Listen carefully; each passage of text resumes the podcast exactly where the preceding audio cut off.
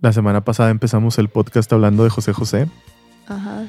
pero yo siento que no, como que no estábamos, o sea, como que no nos había caído el 20 bien realmente de, de la situación o de lo que estaba pasando o de lo que estaba a punto de pasar.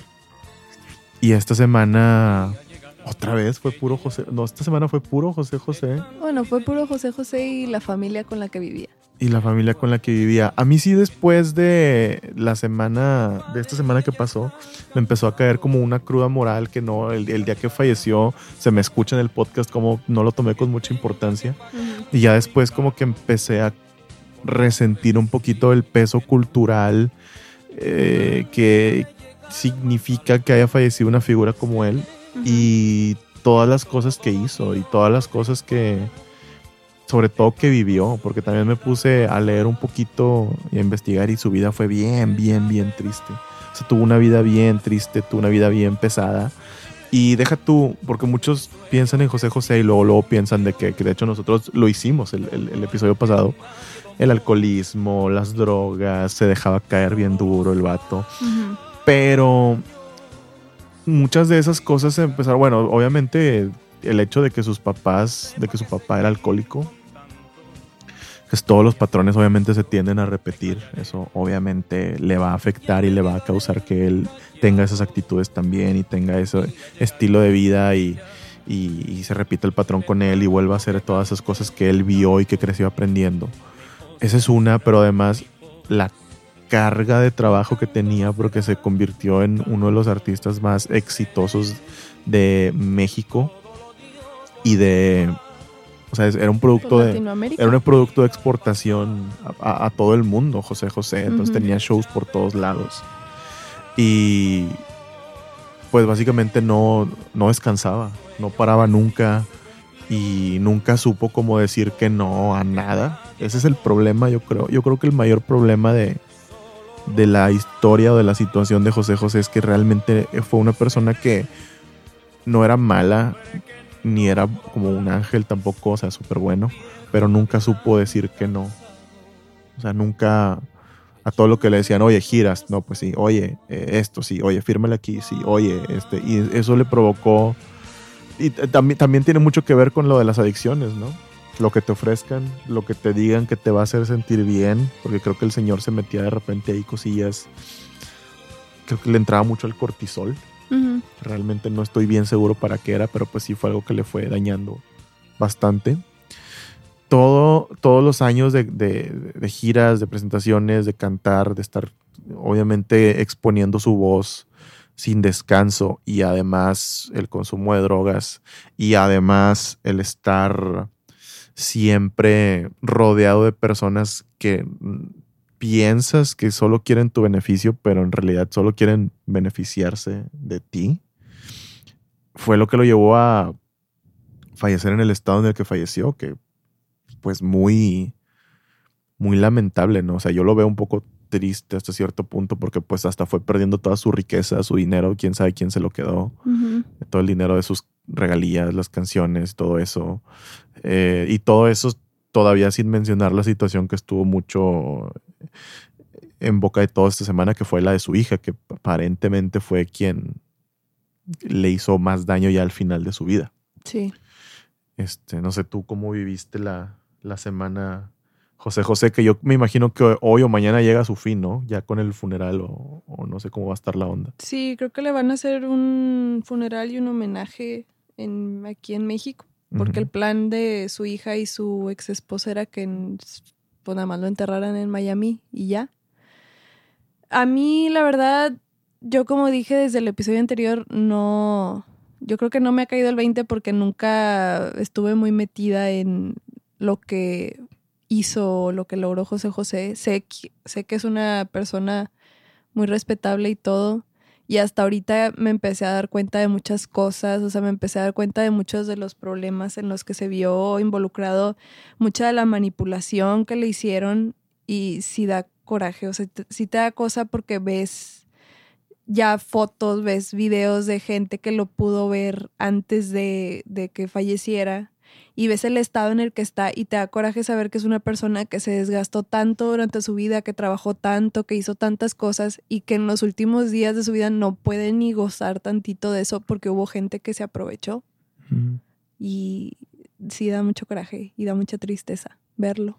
Y saber que eso pasa no solo con figuras como José José, o sea, pasa con muchísimas personas. Yo los primeros días ya es que no aparecía de plano. No aparecía y no aparecía, nadie sabía dónde estaba. Yo sí pensaba que tal vez, o sea, yo tenía la, esperanza de que quizá no estuviera muerto. No estuviera muerto. Sí, yo también lo llegué a pensar. Siempre está esa, siempre, siempre existe esa esperanza cuando alguien fallece, sobre todo alguien famoso, ¿no? Porque pues cuando es alguien cercano, pues muy probablemente estás, para la redundancia, muy convencido, bueno, muy cercano, entonces viste o o, te dijeron de buena fuente y tal, pero cuando es alguien famoso como que siempre está la esperanza de que con Juan Gabriel estuvo más de un año o mucho más después del año todavía.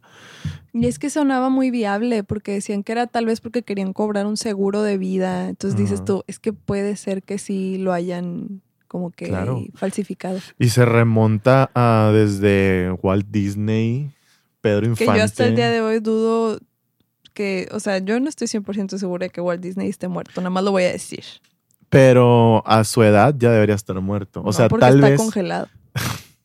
tal vez no, pero o sea, puede estar, o sea, el que esté congelado puede ser que sus órganos y todo eso se mantengan bien, o sea, que no estén en un estado de putrefacción, pero vitalmente pues ya debe estar muerto.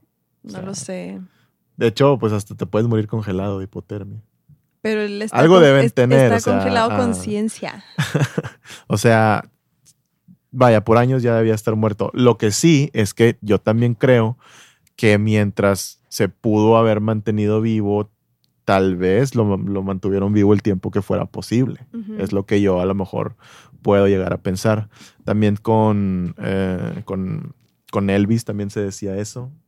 Con Pedro Infante. A Pedro Infante encontraron después a una persona muy parecida, muy, muy parecida a él. Eh, y también, bueno, nada que ver, pero la mamá de Luis Miguel. Ay, que dicen que está perdida. Sí. Yo creo que en ese caso hasta Luis Miguel decía él mismo de que no, pues mi mamá ya falleció. En realidad los medios y las personas eran los que queríamos que estuviera viva. No, eso sí, eso sí es como que algo muy extraño. O sea, yo creo que Luis Miguel nunca ha dicho o, ha salido alguna entrevista diciendo, sí, mi mamá está viva, hay que buscarla. Creo que según la, la novela o la serie, durante un tiempo de su vida, sí contrató de que, según la serie al, Mossad para, para, para ver si su mamá estaba viva, pero en realidad ahorita, o sea, y sobre todo después de ver la serie, las personas éramos los que estábamos así de que no mames, tiene que aparecer su mamá, como que romantizábamos mucho eso, ¿no? Quién sabe, yo tengo una mente muy cargada a creer en teorías conspirativas. Parte de mí también dice que pues a lo mejor a Luis Miguel le conviene que la gente ya como que lo vea que ya lo superó para que no estén poniendo gorro y lo dejen buscar a su mamá a gusto. No sé. Puede ser también. Pero bueno, eso desde el lado de la muerte y más bien lo que quería yo como resaltar era que, o más bien lo que pasó en vida con Luis Miguel y a mí me duele mucho, a mí me duele mucho porque se va a escuchar bien mamador, pero pues Luis Miguel tiene una carrera artística y nosotros eh, aspiramos a tener una también y hay muchas cosas muy feas que suceden en, una carrera artística y, en cualquier carrera, obviamente. Sobre todo esa de no saber decir que no es la que más me puede. O sea, yo creo que ese es un problema que yo tengo personalmente. De un tiempo para acá ya no, fíjate. O sea, he como aprendido a. He, aprendido a nivelarlo. Pero antes sí me importaba un poquito menos que yo estuviera a gusto y yo trataba como que de como que mantener a las personas alrededor mío muy pues muy los, trataba de mantener contentos, ¿no? Si querían algo, pues aunque yo no quisiera, yo pues le daba. Eh, y, e igual sucede mucho artísticamente y pues a mí no se me ha presentado eso de una manera económica, ¿no? O sea, eso obviamente no, no se me ha presentado porque no, no se ha dado la situación en la cual yo esté en una posición privilegiada. Pero yo creo que, por ejemplo, si tú te llegas a ser de que es súper rica a esta edad que ya tienes, creo que va a ser fácil que te des cuenta porque ya, ya no estás tan joven y ya duraste un tiempo viviendo sin esos privilegios económicos. Entonces Sí. es muy posible que te des cuenta de que, ah, mira, de repente la gente está cambiando conmigo. Se me acercan más, de repente hay un... Imagínate, o sea, imagínate que de repente te haces súper rico y todos son tu amigo. O te haces súper famoso y todos quieren cotorrear contigo, todos Sí. quieren estar contigo, todos quieren salir contigo. Cuando no tenías ni un peso, pues pasaste noches y noches y semanas sola en tu casa. O sea, te lo- es un ejemplo, no Sí, te sí, estoy sí. diciendo a ti. O sea, pasaste sola en tu casa muchas semanas y muchos días, nadie se te acercaba, nadie te mandaba un mensaje, tus notificaciones de mensajes estaban vacías y ahorita no las puedes ni leer. Yo creo que ha de ser feo hasta cierto punto, ¿no? O sea, Darte cuenta. darte cuenta cómo el dinero, la fama y todo eso cambia la perspectiva de las personas.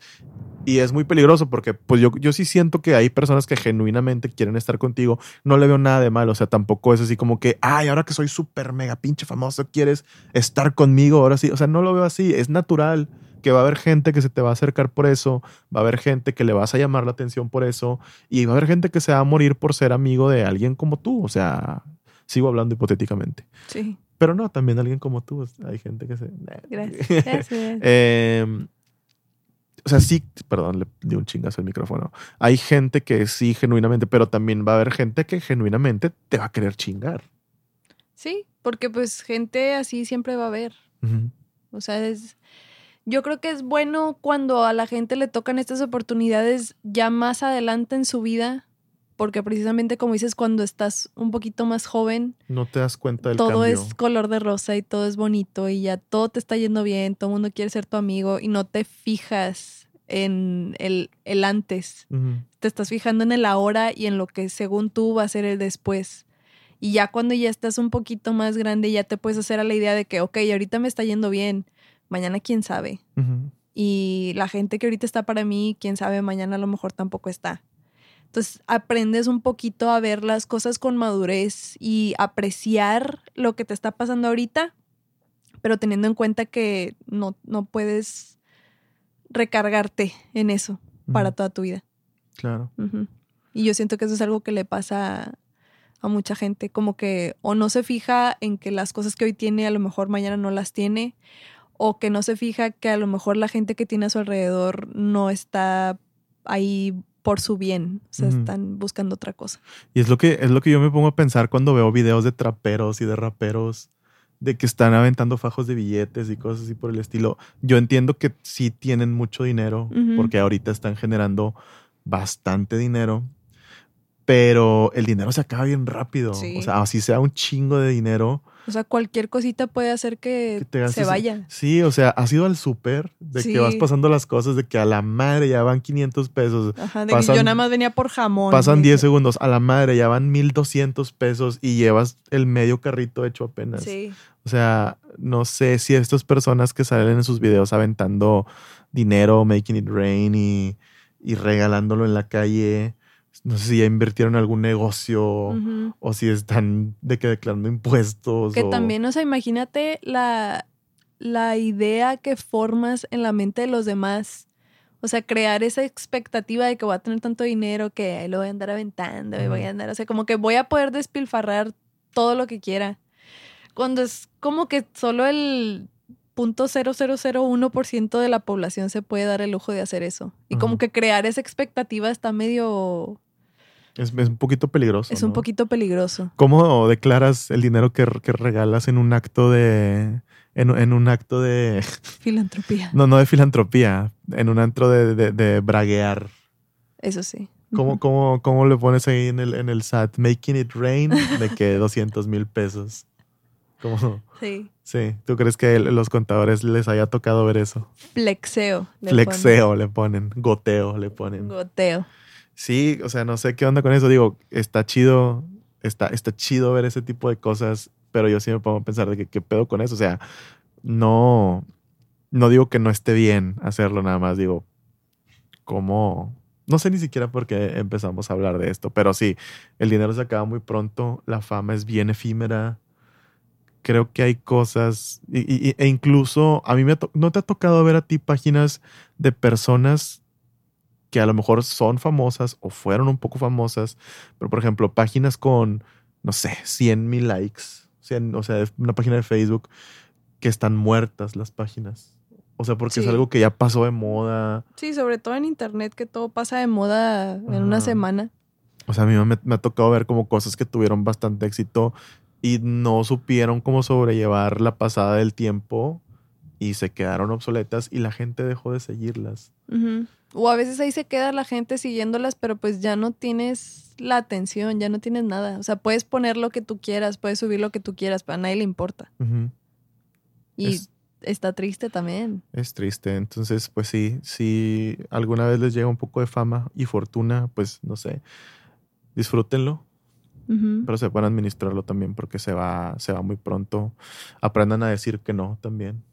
Es, bueno decir que no a veces. Se siente chido, bueno, se siente feo las primeras veces, como defraudar a las personas de que Te sientes culpable. te sientes Muy, culpable. muy culpable. Pero pues también digo, tu decisión no debería de afectar tanto la vida de otras personas. Entonces, siempre y cuando sea por bien de ustedes, pues no, hay que aprender a decir que no de repente, no se puede todo. ¿En qué, en qué circunstancia estaría bien decir que no, por ejemplo? ¿Qué se te ocurre? Pues es que depende mucho de cada quien. O sea, hay veces que si quieres decir que sí, por más que la vida te esté diciendo que no, pues simplemente no puedes. O sea, no te puedes dar abasto para hacer otra cosa más. No puedes. O simplemente es algo que, aunque tú lo quieras hacer, muy dentro de ti sabes que no eres la persona más indicada para hacerlo. O no tienes las habilidades, los conocimientos para hacerlo, pero como quiera no quieres decir que no, no quieres defraudar a la persona. Son muchos casos en los que deberías de decir que no, pero muchas veces la pena o la culpa no te deja, o el simplemente querer más. A veces mucho es por ambición Ujú. que la ambición puede ser buena, pero también te puede llevar por mal camino. Así es, amigos. Por salud y por ustedes y por su bien, digan que no. Digo no.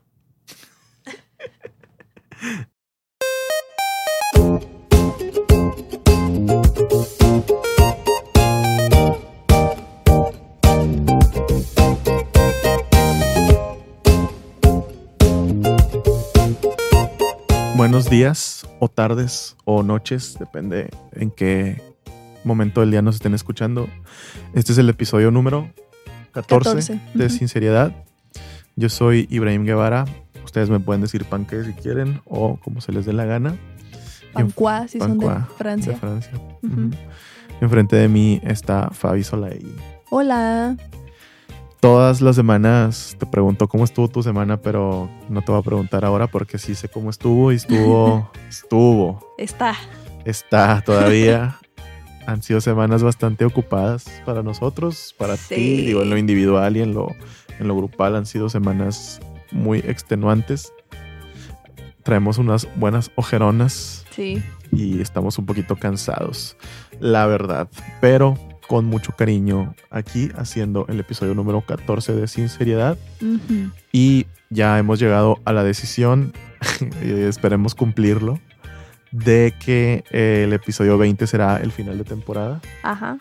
Entonces, pues nos quedan todavía, contando este, seis episodios para llegar a nuestro primer final de temporada. ¿Qué pasará en el primer final de Nos temporada? quedan siete, contando este. Contando este. Sí, Cierto, sí, cierto, cierto. Bueno, sin este 7. sí. Digo, sin este 6. Muy mal, muy mal. ¿Qué, qué va a pasar cuando termine la primera temporada de Sinceridad? Pues nos vamos a tomar un pequeño descanso. Indefinido todavía. indefinido todavía. Eh, no quiere decir que el podcast vaya a dejar de existir, simplemente va a haber un pequeño break para nosotros mismos también poder refrescar nuestra mente, refrescar nuestras ideas, pensar en temas nuevos, dinámicas nuevas que podamos meterle al podcast. Pero sí, eh, no, no piensen que esto se va a detener, simplemente va a ser un, un pequeño descanso pero vamos a regresar. Y por supuesto que vamos a estarles ahí avisando cuando regresemos. Sí, creo que mi principal temor al empezar el podcast era como que pensar que no nos hubiéramos comprometido lo suficiente con esto, entonces de repente quedar mal un episodio así, pero pues creo que nos comprometimos bastante bien porque hasta ahorita pues llevamos 14 episodios in a row Ujú. Y del lado de ustedes pues también muy contentos porque pues todos se han mantenido con las mismas, con los mismos estándares de reproducciones, lo cual pues nos tiene bastante contentos. Y muy agradecidos. Pero aquí no hablamos de números nosotros. Somos agradecidos con, con todos ustedes. Obviamente, por favor, eh, compártanlo. Compártanlo para que llegue a más gente y más personas nos escuchen. Esta semana estuvimos viendo que personas compartieron nuestro podcast a, a otras personas. Entonces nos tocó verlo y pues es bastante gratificante. Muchas gracias. Y a los nuevos escuchas, bienvenidos a Sinceridad. Y pues ya saben que pueden escuchar el episodio de su preferencia y esperamos que lo disfruten bastante. Gracias a todos. Fabi, ¿tú tienes una rutina para todos tus días? Se supone, pero muchas veces esa rutina se ve se ve un poco interrumpida por cosas de la vida. ¿Cómo qué cosas? Pues de repente algún pendiente que surge, alguna actividad repentina. Pero no eres una persona de que, a ver, de 7 de la mañana a 10 eh, me despierto, hago la cama y hago calistenia. O, no, o- son cosas más normales. Son cosas más de que me levanto a las seis, a las seis pues me lavo los dientes, me... para las siete ya tengo que estar pues mínimo maquillada de la cara, ya lo que sea, si me voy a hacer algo en los ojos o lo que quieras, pues siete y media, siete y media bajo a desayunar, luego me voy a la facu, hago mis cosas, puedo salir a las doce y media, puedo salir a las diez, puedo salir a las doce y media, ya depende. Este, me regreso a mi casa, a lo mejor a comer, a lo mejor a hacer otra cosa que tenga pendiente. Este. Eso es algo, ah, un punto, un punto aquí, un, un- un paréntesis. Ajá.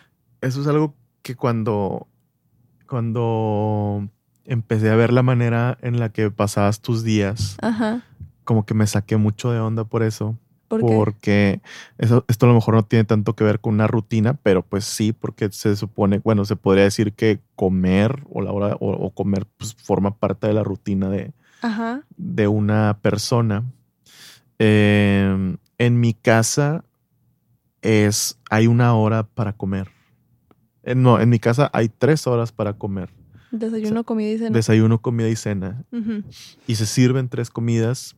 Y si no estás, pues no, no comes. O sea, porque Ujú. pues ahí no es, no es No es restaurante, restaurante. ¿no? Como dicen las mamás. Ujú. S- Te pueden dejar y pues ya tú te sirves, ¿no? Sí. Puede ser que te dejen por ahí y tal. Pero cuando, cuando empecé a, a- Cuando tú empezaste a platicar, me di cuenta que tú no... O sea, en tu casa no es así. En mi casa no hay hora de comer. Ajá. E- Y, ni no... de cenar, ni nada. En tu casa el que tiene hambre come, ¿no? Y, Sí. O sea, si tienes hambre vas, te haces y comes. Y si no, y si no hay nada. Pues te buscas algo. pues es que sí, ¿qué otra le haces? Está chido, porque, bueno, está, está chido porque te, te, te puede empezar a abrir una perspectiva de cómo es vivir solo. Eso sí. O Sí, sea, o siento sea- yo, cuando hemos ido a la Ciudad de México, siento que está padre porque. Yo dijiste llorando. Siento que está padre. siento que está padre porque normalmente cuando te imaginas andar de gira, te imaginas de que, ah, voy a comer bien mal, voy a comer mugrero. Siento que yo como bien cuando andamos en giras porque pues me sé, me sé hacer de comer, sé qué comprar para que no tengan que gastar tanto dinero, pero tampoco esté toda desnutrida en el viaje. Entonces está, o sea, sí es una medio friega porque pues estaría chido llegar y pues nada más calientas tu comida y te la comes y ya, o comes a la hora que hay que comer. Pero no, o sea, tengo que separar un momento del día para hacer, para limpiar, para guardar y para todo. Pero al final de cuentas, pues me dejó ahí una, una pequeña habilidad de alimentarme Mm. bien. Sí, de, de sobrevivencia y todo eso. Ajá, Conmigo no funciona tanto eso. O sea, sabes que cocino y sabes que cocino bien. sí. Pero como que a mí me gusta mucho, no que me guste, ¿no? Como que está padre el factor, te sientas y pruebas por primera vez el alimento Mm. y la combinación de todo eso es como, ah, ok, qué rico, o sea, la- lo que esta persona hizo y me está presentando en este momento y a lo que sabe y todo eso. Cuando yo cocino, ya probé los ingredientes 20 veces cada uno. O sea, Mm. si me estoy haciendo unas quesadillas, al queso, el queso ya lo, ya lo partí un chorro de veces. Tengo más queso yo en el estómago que el que tengo en las quesadillas. o, por ejemplo, la vez que hicimos sushi, también el, el- todo lo que le estábamos poniendo ya lo había probado primero. Cuando estoy comiendo ya no tengo hambre. o Ah, sea, no. preferiría, o sea, est- estaría a lo mejor más práctico de que nada más irme comiendo los ingredientes y que mi estómago los interprete como un platillo ya adentro. Ujú. Pero sí. Bueno, pues eso es, eh, bueno, esa es como que la diferencia que yo noté, que en tu casa no se hace como que las comidas tal cual, o sea, no es así como que vengan a comer, o sea, es como De repente, en raras veces en sí. raras veces, Sí. ajá, sí, no, es más como cada quien, pues, coma, ahí hay, Cada quien se hace lo suyo. ahí hay un rábano, eh, tres huevos, Ajá. eh, Una pompi del pan. pónganse creativos, Póngase creativo. muy bien. y sí se puede. A mí sí me toca mucho que de repente no hay nada que comer, pero vuelvo a lo mismo que si hay horas de comida. Puedes continuar con tu rutina ahora. Pues es básicamente eso. O sea, ya después, el mediodía, noche, ya es un. Se supone que aquí debería de haber una rutina, pero tengo cosas en medio que no me dejan seguir esa rutina. Y ya es como que, que pase el día como tenga que pasar. ¿Tú sí tienes rutina? Yo solía tener una rutina, o a lo que yo le llamaba rutina. eh, hace dos semanas se me descalabró toda. Eh, mi rutina pues era despertarme 6 de la mañana. eh, estaba haciendo ayuno. No desayunaba nada. Eh, baño rápido. Me cambio rápido. eh, alisto, bueno, mis cosas las alistaba desde un día anterior. Y me iba a nadar. Salía a las 9 de nadar. Si había tiempo, que la verdad, para ser sincero, no había mucho tiempo, me iba al gym un rato. Y regresaba a mi casa. Si se podía, me echaba una siestita. Y me, ah, pues, una y media, dos de la tarde es la hora de la comida. Irme a trabajar. Si es lunes, terminar de trabajar, eh, pues nos íbamos a ensayar. Si es cualquier otro día de la semana, pues regresarme. Y de hecho, mi rutina se supone que debió haber mejorado porque antes usaba mucho el transporte público. Entonces, donde yo trabajo no es tan lejos de donde vivo. Pero no hay como una ruta directa, entonces me tengo que regresar a la casa en dos camiones y muchas veces era hasta una hora y media, casi dos de camino. Entonces Sí. era muy, muy gacho. Regresaba a la casa a diez y media cuando en realidad yo salía a las ocho, entonces era muy, muy gacho. Eh, y pues nada, desvelarme un poquito. Mi top siempre fue una máximo, sí, máximo una de la mañana. Ese era mi top para desvelarme, viendo videos o... La verdad no soy mucho de escuchar música en mi casa. Eh, de hecho, hoy, hoy descubrí que no escucho mucha música. Me compré unos audífonos esta semana, no los he usado nada, no escucho música. Eh, nada, pues dormir, dormir viendo videos o cosas así por el estilo. Tampoco soy muy de poner música para dormir o poner ahí un, un este, un, un ruido del bosque y Lluvia. lluvia y cosas así por el estilo. Me, me, me- ¿sabes qué? Me saca de quicio y siento que estoy gastando pila a lo pendejo. Entonces mejor, Ay, a mí sí me gusta. mejor quito el, mejor quito el teléfono y, y ya intento dormir. Mi rutina nu- nunca fue la mejor porque sé que los especialistas dicen que no te tienes que, tienes que durar como una hora sin haber visto un- una pantalla antes de dormir. Es que es por la luz azul. Que porque la luz azul te quita el, el sueño. Bueno, no que te quite el sueño, sino que mantiene alerta al cerebro, entonces no te deja dormir. Sí. Pero por eso los celulares traen una cosilla ahí para que traiga luz como más amarilla. A mí me desespera eso. A mí me hace, gusta mucho. Se me hace de gente débil que no puede. Gracias. O sea, es como que, güey, no más, no más, no le presta atención a eso ya. O sea, no sé, se me hace como. O sea, todas estas cosas que ayudan al humano a hacer cosas que el humano puede hacer perfectamente, los popotes es una de ellas. Yo he hablado con gente que me dice, es que los popotes son súper necesarios, porque, güey, cállate los hocico, no son súper No necesarios. son súper necesarios, pero sí tienen su utilidad. Tienen su utilidad, pero puedes no usarlos Sí, y ya, o sea, no sí. pasa nada. Puedes no utilizar popotes, o sea, yo, yo no lo veo tanto así que es que la ecología, no, pues X, o sea, yo lo veo así más como que puedes no usar el popote, agarra el pinche vaso y dale un, dale un trago. Y una vez alguien me dijo, no, porque no has escuchado la historia de la persona que le tomó a una lata y esa lata sí. la había miado una rata, entonces se pero murió. al parecer las ratas están en todos lados, porque es, de que, es que en los restaurantes las ratas andan arriba de los vasos. De, cabrón, pues, no sabía que vivíamos en el universo de Ratatouille. A mí me criaron mis papás para tomar en popote. O sea, era de, era de, no, no, bueno, no, no en la casa, pero sí, sí cuando te, te compraras una coca en lata o así, era de que ponle popote ya o límpiale el pico bien Ah, eso de cabrón. limpiarle el pico sí, sí me lo inculcaron mucho. Digo, lo de limpiarle el pico puede tener sentido porque pues no sabes dónde ha estado. Es como, digo, meterte una lata de, de aluminio en la boca puede ser como meterte una moneda porque no sabes dónde ha estado. Sí, O sea, muy probablemente no tenga nada, pero pues quién sabe, o sea, chance. más y- vale. Sí, pero eso de las ratas mealatas sí fue un issue un rato. Las ratas mealatas. Las- Nombre de es- banda, Nombre right de there. banda punk, ¿verdad? Nosotros somos las ratas mealatas.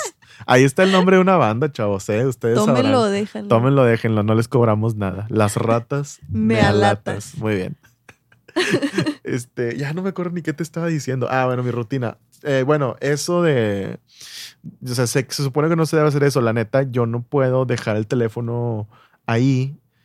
O sea, puedo no ver el teléfono y dormirme, está bien, pero dejarlo ahí dos horas así como que no sé, se me hace como, no, no, no puedo, no lo he intentado, no creo poder, entonces así lo voy a dejar para siempre. No, no, no, no, no le veo ningún problema.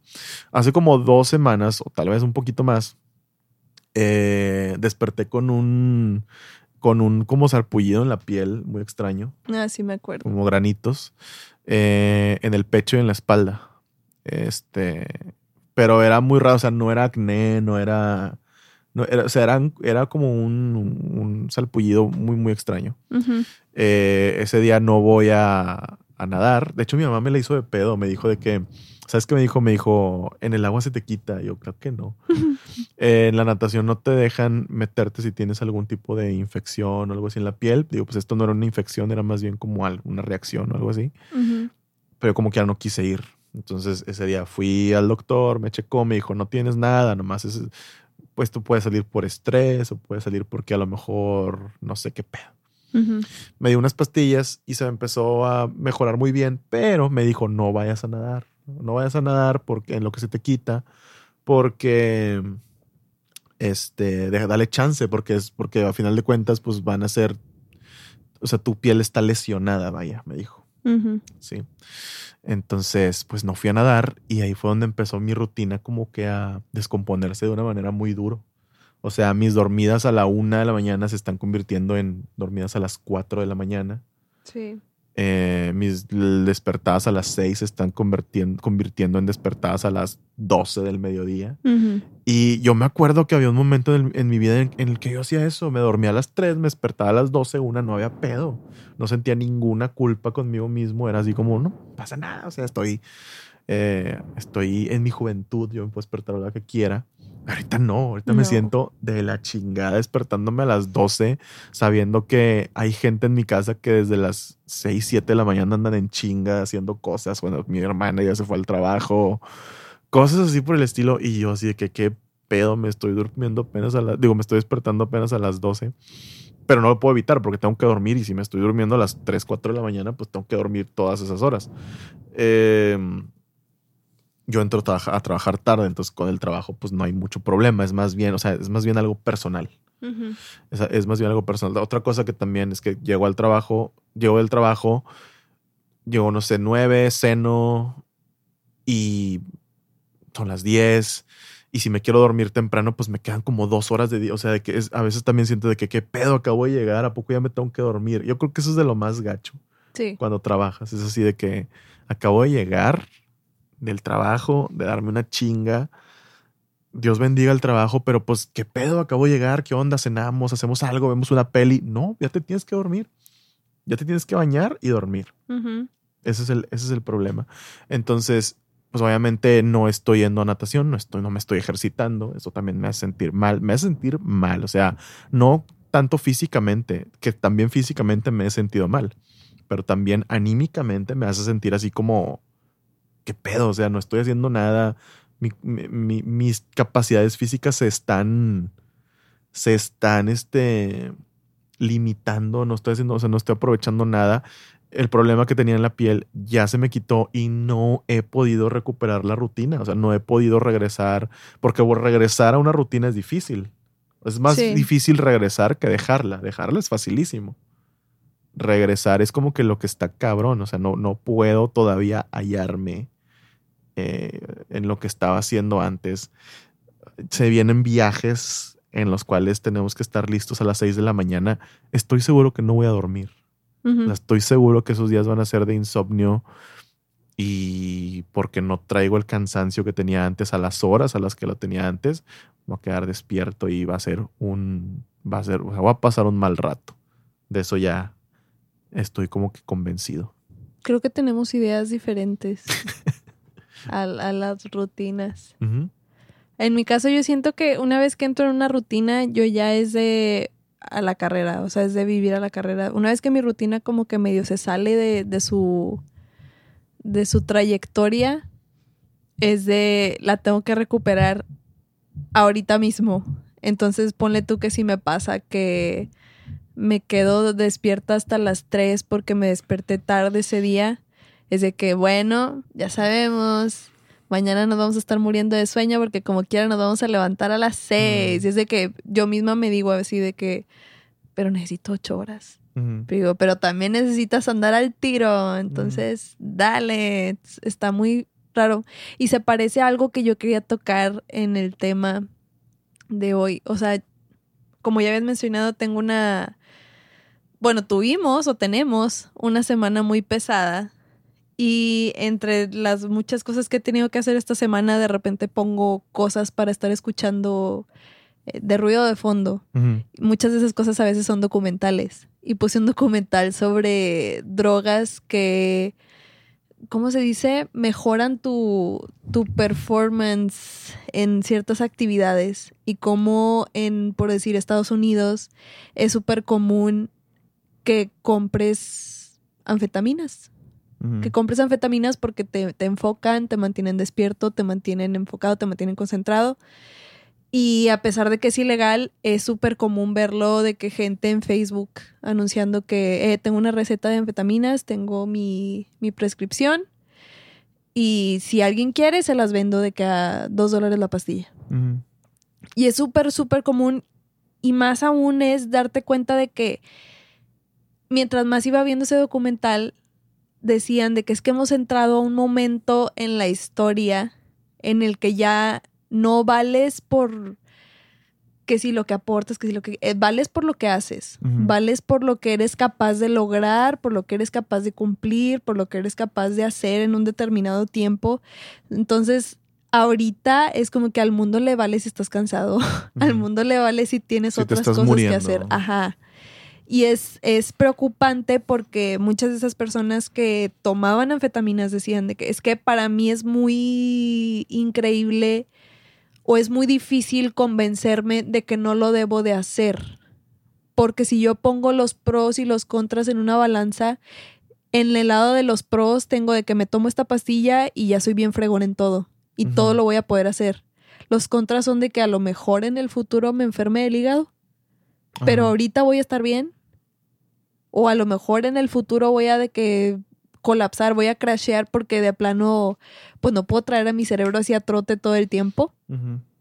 Y está, está fuerte, porque también mucho de lo que se decía era que personas que a lo largo de la historia hemos visto como figuras notables, personas que se esforzaron mucho, que no dudo que se hayan esforzado mucho para ser quienes son o quienes fueron y lograr lo que ellos lograron, lo vemos mucho como algo que fue de, es que se esforzó mucho y le metió mucha dedicación, pero si te vas fijando en los casos, la mayoría era gente que tenía que darse esos empujones de tomar ciertas cosas o hacer ciertas cosas para aguantar. Y está, está preocupante que creemos esta imagen de que sí se puede y que todo lo podemos cuando no es 100% cierto. O sea, no lo puedes todo. Y la gente que te ponen como modelo a seguir de que lo pueden todo, no lo pueden todo. Pero nos conviene pensar que sí. O sea, ¿tú crees que, por ejemplo, cuando ya es que de repente dicen de que "Mm, no, de que la historia de México es bien oscura, de que no sabemos, o sea, en realidad la historia de México así no fue. O sea, ¿tú crees que a lo mejor Benito Juárez anda dando sus pericazos ahí? Pues pericazos, quién sabe, pero hay muchas maneras de como medio apagar esas sensaciones de ya no aguanto. Y yo creo que en la vida adulta es muy tentador ¿Qué estás sugiriendo? Que nos demos unos pericazos, ¿no es cierto? Imagínate a Benito. Sí, güey, sí, el, el- el respeto al, al pinche. Benito, pruébala. el- es co- es cocaína. Sí, güey, el, respeto al, al derecho ajeno es, es- esa madre, güey, sí, güey, lo que sea, güey, sí, es, la paz, güey, la paz, es, la paz, güey. Ujú. Trabado, güey, Benito. Ah, así nomás. Pero sí, o sea, por si Oye, que Benito Juárez mide 1.30, ¿qué pedo con eso? necesitaba una dosis muy chiquita. Le salía barato. Le salía barato. Pero sí decían, por si en los círculos de donde se movía mucha gente que le interesaba el jazz, muchos músicos del jazz, por decir Charlie Parker se decía que se metía muchas anfetaminas y la gente lo sabía, o sea, era algo que se sabía, pero al mismo tiempo se le aplaudía todo lo que hacía. Era así como que, wow, ve todo lo, o sea, ve el talento que tiene y la única manera en que él ha podido desarrollar ese talento es porque pues se trae al 100. Ajá. Y si era así como que, ah, es que qué disciplina y que no sé qué, pero ¿por qué admiramos el tener una disciplina que te hace daño? O sea, ¿en qué momento se volvió algo a lo que aspirar? A hacerte daño para lograr las cosas. Ujú. ¿Por qué tenemos que... Y muchas veces esos- esas figuras como ya están en cierto estatus, ya están en cierto nivel, pues de cierta forma pues no, no pueden bajar la vara, ¿no? Ajá. O sea, no es como que, ah, cuando logre esto ya voy a poder dejar. No, cuando logres eso te va a pedir lo que sigue. Y cuando logres eso te van a pedir lo que sigue. O sea, nunca vas a dejar de tener un nivel de exigencia alto en tu vida. Y poco a poco me he estado dando cuenta que en muchos casos las cosas que quieres o los sueños como que más locos que quieres realizar, inevitablemente necesitas someterte a ese nivel de disciplina en el que sabes que de alguna manera u otra te tienes que hacer daño para lograr lo que sea que quieres hacer. Y es triste que tenga que ser así. Y sobre todo en una ciudad como Monterrey, ¿no? Donde la cultura Ajá. del trabajo está bien insoportable y bien insufrible hasta en ciertos momentos. Deja tú también gente que de verdad sí tiene talento para lograr muchas cosas que no necesitan darse sometiendo a disciplinas tan, tan estrictas. Gente que sí tiene ese talento, pero que está en ramas como las artes plásticas, que está en el teatro, que está en cosas así, en una ciudad como Monterrey donde no se valora tanto como ser un administrador de empresas, un empresario, un lo que quieras. También es triste porque hay tanta gente que sí puede lograr muchas cosas, pero simplemente el entorno en el que está no sirve para que lo desarrolle. Y si se quiere salir de ese entorno, ¿qué tiene que hacer? Se tiene que esforzar un chorro, hacerse daño, muy probablemente sacrificar muchos de los sueños que quiere lograr para irse a hacerlo a otro lado y a ver si se puede ir a otro lado. Sí, creo que en, en- digo, no creo que sea únicamente el caso de Monterrey, pero pues siendo esta una ciudad industrial y pues teniendo las como el, el poder que tiene y siendo la, la- la potencia industrial que es, se romantiza mucho el trabajo, ¿no? Sí. O sea, se romantiza mucho no, no el trabajo, La Porque el- prioridad del trabajo. porque el trabajo y la prioridad del trabajo de todas maneras pues lo tienes, digo, el trabajo Sí. pues lo tienes que hacer, de algo tienes de algo tienes que vivir aquí. Pero se romantiza mucho el matarte haciendo Sí. el trabajo. O sea, el que, ah, es que, pues, de que sí, qué chingón que tú hiciste esto, pero pues la verdad yo dormí menos para hacerlo. Eh, yo me desvelé más horas. Eh, yo eh, rogué por ese trabajo más meses que tú. Yo insistí e insistí e insistí hasta que me lo dieron más que tú. O sea, hay como una competencia de a ver a quién se lo empina más el trabajo que yo, la verdad. Sí. Nunca he comprendido. Y estas personas pues miran, pues claro que no lo has comprendido porque eres un mediocre que nunca ha logrado nada en su vida. Y pues sí, ahí está el problema. O sea, ahí está el problema de esta ciudad. O sea, que no el problema de esta ciudad, sino como que esta de situación. la mentalidad hacia el trabajo en Sí. general. De por qué tiene que ser una competencia de quién está más fregado. Porque tiene que ser un intercambio entre fregarte para que te vaya bien. Porque no simplemente puede ser la historia como te la cuentan desde chiquito. Porque así te la cuentan desde chiquito, que es de que si tú te esfuerzas, vas a lograr lo que quieres lograr y que lo que quieras no es cierto. Es esfuérzate, sacrifícate, de repente, pues perjudícate en lo de en lo que tiene que ver con tu salud, tu salud mental, tu salud física. Y a veces a lo mejor vas a lograr lo que quieres lograr. Mm.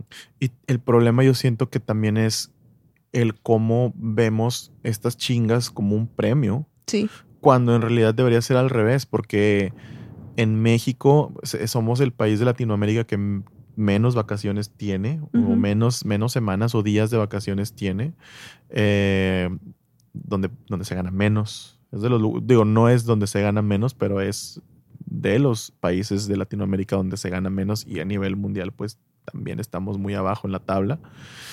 Y romantizamos mucho eso, o sea, también el que no, no, no, no, no tengo vacaciones, nunca tengo vacaciones, de que yo mis vacaciones no las tomo porque tengo que estar aquí al 100%. Ujú. Eh, muchas veces trabajos de pasante en los que pues no te pagan.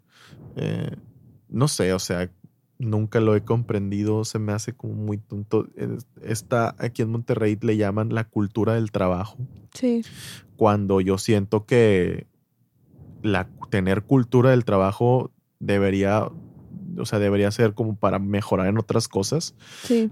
sueldos, prestaciones, Que sea más llevadera la experiencia de Simplemente trabajar, el hecho de que eh, hay, hay un lugar aquí que se llama Teleperformance.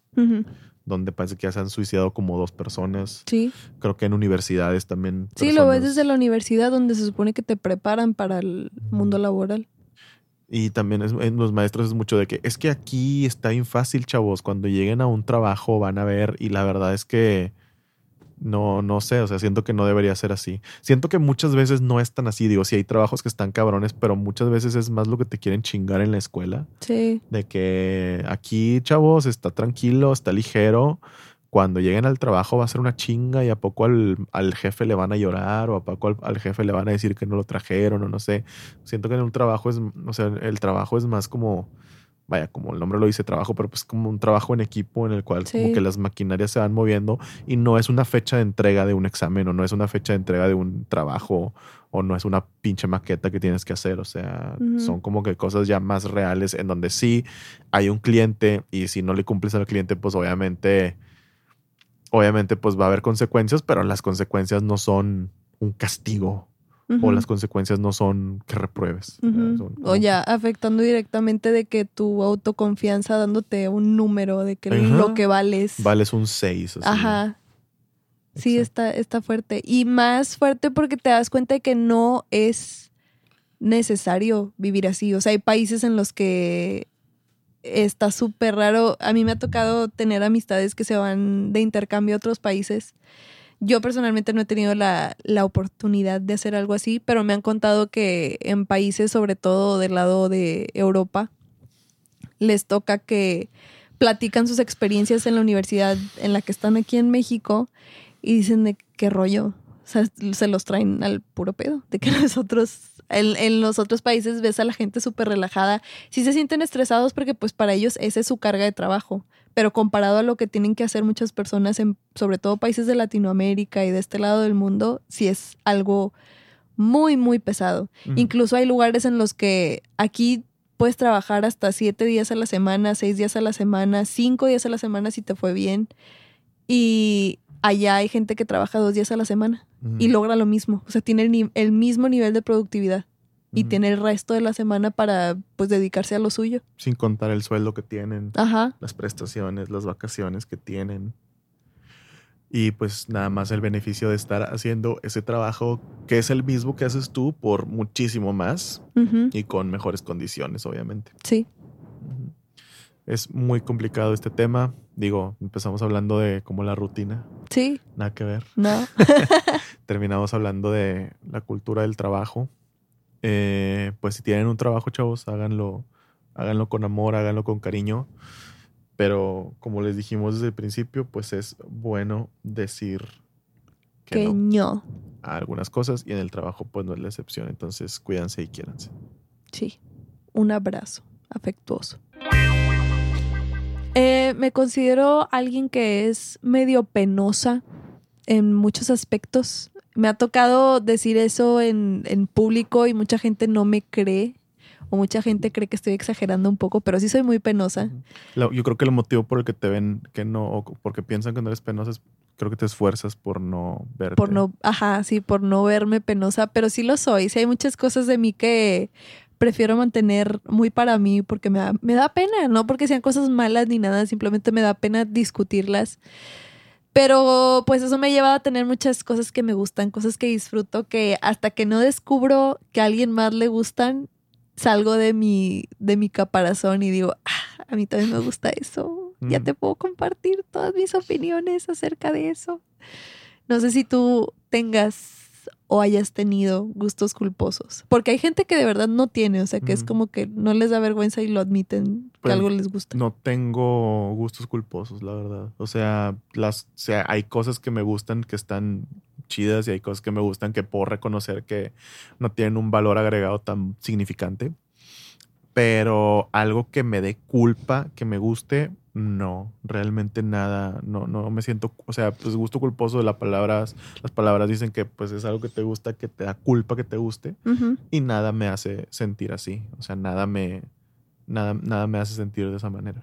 O que te dé penita, porque mucha gente lo traduce como que algo que te da penita, que te guste. Lo que pasa es que, por ejemplo, yo con mis gustos, hay muchas cosas que me gustan, pero por ejemplo, yo sí sé en qué lugar sí y en qué lugar no, ¿sabes? Mm, Por ejemplo, eh, el problema de estas personas con gusto culposo es que hay, que pers- hay personas que no pueden evitar sacar lo que les gusta enfrente de todos. Y está bien.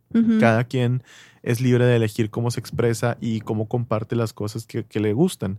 Yo, sinceramente, si no me siento en confianza o si no siento que sea el lugar adecuado, nunca voy a sacar que, ay, a mí me encanta esto y me vale mal. Porque, por ejemplo, hay gente que... Yo no dudo que haya mucha gente que, por ejemplo, le guste Chayanne. Pues, obviamente a las Sí. mamás les gusta Chayanne. Pero el imagínate, casi todo imagínate a alguien de 18 años que le guste Chayanne.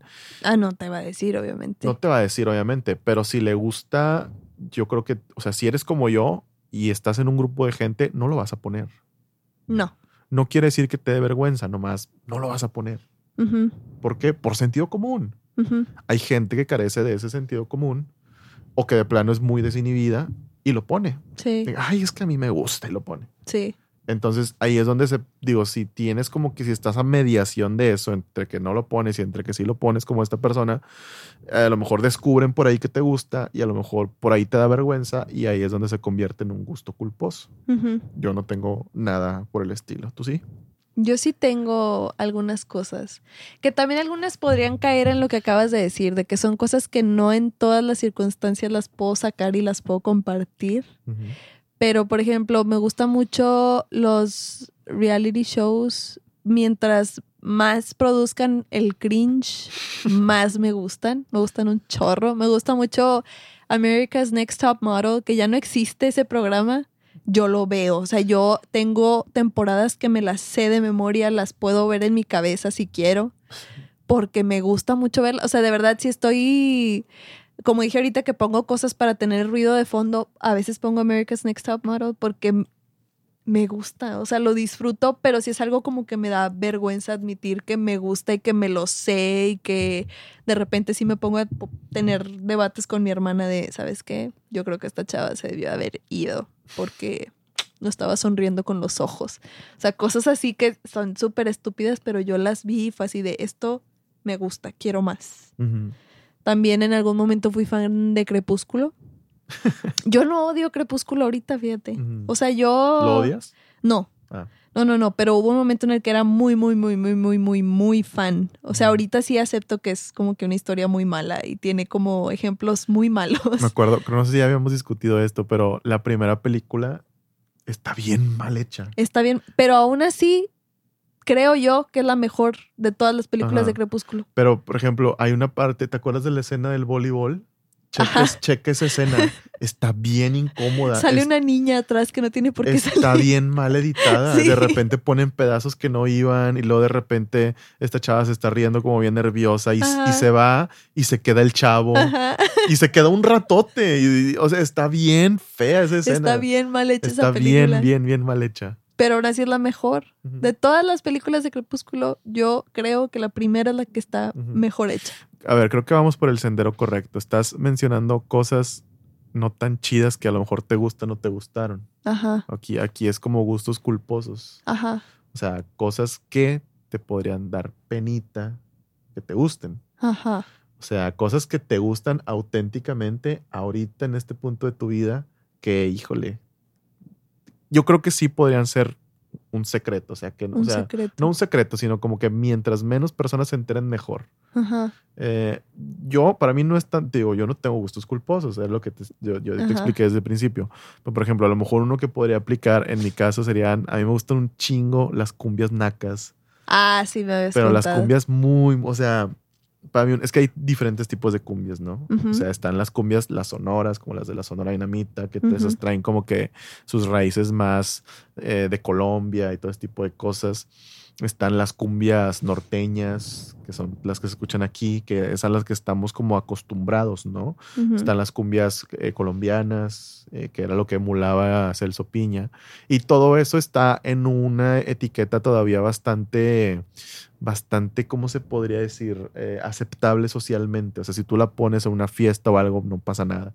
Pero, por ejemplo, ya cuando te vas a, a Rayito Colombiano, ya cuando te va, cuando pones ahí a los clasiqueros o cuando Sí. pones a, a, por ejemplo, la, la- Los Ángeles Azules todavía es aceptable, pero por ahí va, porque traen ese ritmo de no usan batería. Pero ellos son más Bueno, sí, algunos grupos sí usan batería, pero es más como el bajo y, y, y, y se lo escuchas y se escucha naco, naco, así nacote de barrio de... Y e- esto es algo más característico de, del Estado de México, Sí.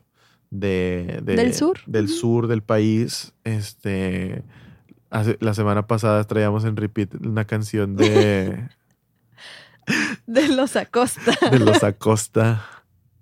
Está increíble, o sea, me Está muy buena. encanta. me- me- Yo, yo la escuché al principio muy, muy escéptica, Ujú, pero caí, dijiste- caí a sus dijiste, no, no, encantos. No, me va a gustar esto. No, es que es buenísimo. Y, y- y me encantan los Acosta porque si tú le quitas el ritmo, parece una pinche canción de, de una banda de metal que apenas va a empezar la apenas va a empezar la distorsión y como que trae como que todo su arreglo de cuerdas y luego la voz del vato bien delgadita. Pero en realidad eh, atrás está el chuc, chuc, que y, se ven, y ritmo. se ven bien metaleros Se ven todos. metalero, como que les gusta un chingo el, el transmetal, pero eh, sí, ese es mi, gus- mi gusto culposo. Lo llegué a poner una fiesta y, y horrible, fracasó, a nadie le gustó, todos me odiaron. Eh, pero sí, eso es como un gusto culposo para mí. Yo pensé en un gusto culposo justo ahorita. Quién sabe, a lo mejor para algunos no es tan culposo. A mí lo, lo vengo a a aventar al aire justo ahorita. Me gustan mucho los videos de granos. Oh, me fascinan, me encantan. Como- de verdad. Como un joven que tuvo acné. No, no me gusta. De eso. verdad, yo los busco. O sea, no es como que, ay, me salió un video, déjalo veo. No, no, no, no, no. Yo Yo, cuando me veo que- siento a buscarlos. Cuando veo que va a empezar eso, yo los quito. No. Que me salen, los quito, los, los odio, los detesto. No me gusta nada. Yo llegué a descubrir en algún momento de mi vida a una dermatóloga que subía los videos, pero así con super zoom. Oh. Fue el mejor descubrimiento que tuve ese día. O sea, me llenó varios días de felicidad nomás de estar viéndola hacer su trabajo maravillosamente. Eso, o sea, yo esas son las cosas que evito ver en, en, en mis redes sociales. Videos de granos y videos de que maltratan animales. A eso sí me lo salto, no puedo. Hay gente que los ve y sé que no los disfrutan, o sea, los ven porque no les gusta. Sí, porque les da O sea, coraje. Les da coraje y se los avientan todos de que es que no mames, como, mira cómo hicieron esto. Yo, güey, no puedo verlo, o sea. Y yo no soy, yo no me considero tan animalista, o sea, no soy así de que no, no dañen a los perros, de que, o sea, pues chingado, a veces pasa, o sea, Sí. o sea, puedo vivir con la idea de que eso ocurra, pero no puedo ver, no puedo ver, digo, obviamente me gustaría que no ocurriera, pero, o sea, no soy de los que llora de coraje o así, nomás de que, güey, no me enseñes eso, por favor, y sobre todo cuando es de gatos. Sí, Es lo pues peor, sí, tú eres más peor. gatero. O sea, siento que un, o sea, siento, o sea, siento que un perro, digo, ningún animal se lo merece, pero siento que el gato se lo merece menos. O sea, los gatos literalmente no le hacen daño a nadie. Los perros tampoco. Los perros tampoco. pero es más, que, que es más probable que en la calle te mee un perro o te mee un gato. O te muerda un perro o te muerda un gato. Obviamente no se lo merece No. ninguno de los dos. Ninguno Pero de lo los merece. dos, el que menos se lo merece para mí es el gato. Ninguno. El gato vive evitándote. Eso es lo que hace un gato. El- la vida del gato consiste en nacer, crecer, evitarte, Y morirse. comer y morir después. Nueve veces. Pues el perro quiere hacer amigos. Yo creo que eso también amerita ahí un. Yo siento que los No perros tienen, yo siento que los perros tienen una excitación sexual encapsulada No. y, y- y un deseo reprimido de llevarla a cabo con los humanos, pero eso es solo mi opinión. Creo que está muy. muy padre tu opinión. Me gustaría que no la hubieras externado. Ok. ¿Qué más gustos culposos tienes? Ya dije yo el de la cumbia. Pues de gustos culposos, ¿qué más tengo? Tengo el de los granos. Me gusta mucho. Ay, es que esto nada más es raro, o sea, no tiene nada que ver con que si está culpa? mal. No me da culpa, Entonces nada más se me hace raro porque, o sea, me da vergüenza porque es raro. Mm, Me gusta rasurar mi ropa. What the fuck. Sí. Siento que se siente ya va más en otra categoría, siento.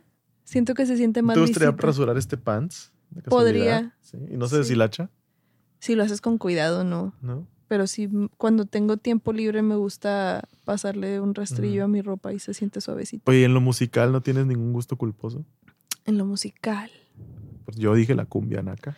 Pues hace poquito. Es que hay cumbia fina Sí, y hay cumbia naca. Eso Me gusta sí. la cumbia naca. yo tengo gustos de tía que me llegan a dar pena a veces. O sea, me gustan de que las canciones de Pablo Alborán. Ugh. Me encantan las canciones de Pablo Alborán. Muy bonita voz, Pablo Alborán. Este, me gusta, últimamente empecé a escuchar a Dana Paola mucho porque vi la serie esta, la de Élite. Que están diciendo que está gorda. ¿Qué opinas? Está thick. Alguien, yo vi un comentario textual, dicen, alguien puso, es que no la han visto en persona, está buenísima, pero Pues Dicen que la cámara te Sí. hace ver más te gordita. hace ver más gordita. Yo no creo que esté gordita. Porque en la serie sí se ve tic, pero no se ve gordita. O sea, de hecho sí se ve buenona. O sea, sí se ve así como que, oh, amiga, qué buena figura. Y sí, pues la música de Ana Paola, con mucho respeto a Ana Paola, sí se me hace medio crinyosa. Y traigo una pegada últimamente. Más que Belinda. Belinda es más bonita que Ana Paola, ¿no? Un tiro. Yo no creo que sea en un tiro, yo creo que sí se la, yo creo que sí es su perra. No, yo creo que las dos tienen algo bonito. O sea. Belinda tiene los ojos muy bonitos, pero Dana Paola tiene como un, un encanto natural. Paola como que sí se, como que sí se, como que sí se come sus tacos fritos, ¿no? Belinda también, ¿no viste el video? Ah, sí, sí. Pero Ana Paola se echa sus 25 vodkas. ah, eso sí. Pues sí, porque es, es chica de escuela de ricos, Ujú. según élite. Entonces ella sí se debe echar sus 25 vodkas. Yo tengo un gusto, no es gusto culposo, bueno, sí es un poco culposo porque creo que cuando hay gente me da un poquito de vergüenza hacerlo. A mí me da, a mí me gusta mucho todo lo desagradable en la comida para algunas personas. Por ejemplo, eh, cuando, com- cuando comes barbacoa, ¿qué prefieres? La que es, y no empiezan a chingar de, no- de que en otros estados no se dice así, aquí es una cosa, y si en su estado es otra cosa, no me interesa. La barbacoa, ¿cómo, ¿cómo te la comes? ¿Te gusta lo que es seco o te gusta lo que es aguado? No sé, es que cuando compran barbacoa en mi casa yo la pongo en un sartén para que se dore. Me gusta que esté como crujientona. Ándale, pues te gusta lo seco. Ajá. Bueno, a mí me gusta, a mí, a mí me gusta que te la puedas tomar con un popote. Así, lo, lo aguado. todo lo, la grasa, pues es que es keto, está bien. Es que to- Y por ejemplo, lo de los chicharrones, si en su estado es otra cosa, los chicharrones no me interesa. Aquí es una cosa.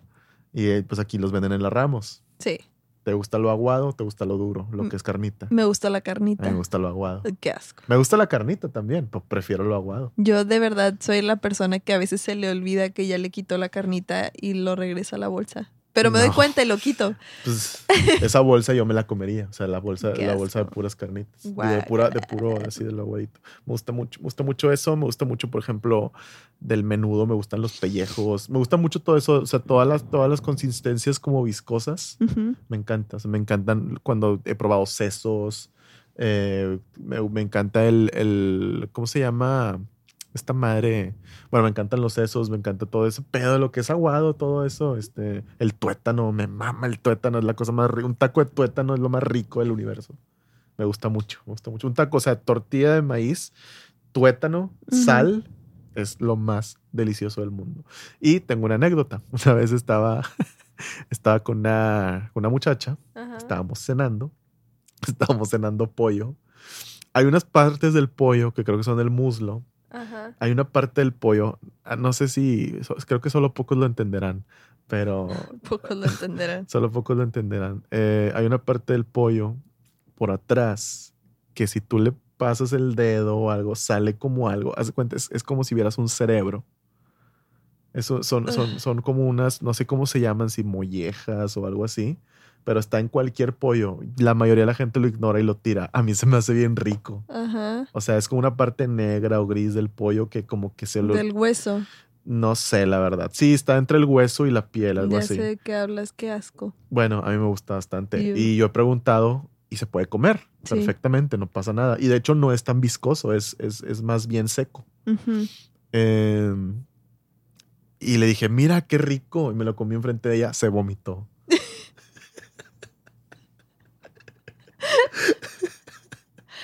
Muy bien. Se vomitó, se fue y se vomitó. Yo, ah, bueno, está bien. Más para tampoco, mí. es- yo tampoco estoy haciendo nada malo. O sea, No. tampoco, estoy, tampoco estoy comiendo popó ni nada por el estilo. O sea, No. es algo que yo pagué por este pollo, me puedo comer lo que yo quiera de este pollo. Entonces, eso fue.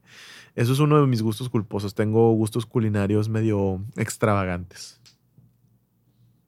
Mm. Vaya que sí, La grasa es keto, amigos. sí. Ojalá no lo fuera. Yo tuve un momento en el de mi vida en el que me gustaba leer fanfics para curarme de ellas. Que entonces don, don Cangrejo le dijo a Patricio. Sí, leía muchas de One Direction. Había una, me acuerdo, de sobre Harry Styles. Hay un capítulo de, de Euforia que empieza con una fanfic. Es que hay One una chava de. Euforia que Ajá. escribe fanfics. Ajá. Y eh, Buenísimo, buenísimo. esa fanfic se supone que Harry Styles no era cantante, era un luchador. Era un boxeador con, in- con tendencias a ser muy violento. Porque, pues, boxeador, obviamente. Este. Y se enamora de ti, pero al mismo tiempo te maltrata. Estás en una relación abusiva. Estás en una relación abusiva con Harry Styles. Creo que lo hicieron libro. O sea, tuvo tanto éxito que lo hicieron libro. Wow. Pero sí era así de que este me tiró el pedo un chavo en el trabajo y le dije que no. Puta madre, llegando a la casa Harry me va a pegar. O sea, eran cosas bien densas y las Ujú. chavas eran así de, oh, ya quisiera una poder estar en esa situación. Claro que no. No quieres que te pegue Harry Styles. ¿Qué pedo?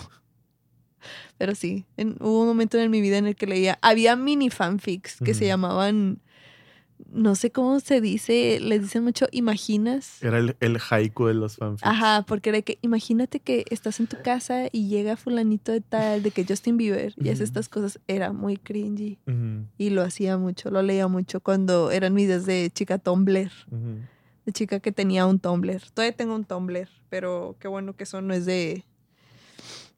No está fácil de encontrar. Vaya. Pues bueno, amigos, si ustedes tienen un gusto culposo, eh, no nos escriban, no nos digan. No, no queremos saber. Queremos saber otras cosas de ustedes, sus gustos culposos. ¿Qué tal si su gusto culposo es compartir sus gustos culposos? Uy, bueno, entonces ahí sí, Uh. nada, no es cierto. No, este, si ustedes tienen un gusto culposo, pues vívanlo al máximo, la verdad. Sí. La vida es muy corta como para sentir culpa acerca de algo, digo, siempre y cuando no le estén ah, afectando a alguien más, de que mi gusto culposo es de que sapear pelones. de que, Pues no, Gústense esos culposos. Eso, eso no es un gusto culposo que sea bueno porque ahí estás afectando a alguien, entonces que sus gustos culposos sean para beneficio personal de ustedes únicamente, ¿ok? Sí. Y si alguien ve America's Next Top Model, por favor, compártanmelo porque me gusta mucho platicar acerca de ese tema. Ah, mira, gol de Guiñac. Tigres 2, Santos 0. Odiar al fútbol es mi gusto culposo. Eres muy, eres muy inteligente cuando odias el fútbol. Te- Sí. Te escuchas así intelectual. y Se me infla el cerebro Sí. dos Tu I- centímetros. Tu IQ se eleva. Aumenta. Así es. Sí. Muy bien. Muy bien amigos, y eso fue todo por hoy por el episodio número 14 de Sinceridad. Vamos rápidamente con las dos canciones que vamos a agregar a nuestro playlist el día de hoy. Fabi, ¿con cuál quieres empezar? Bueno, esta semana yo quiero recomendar una canción que se llama Of the City de un grupo que se llama Young Dreams.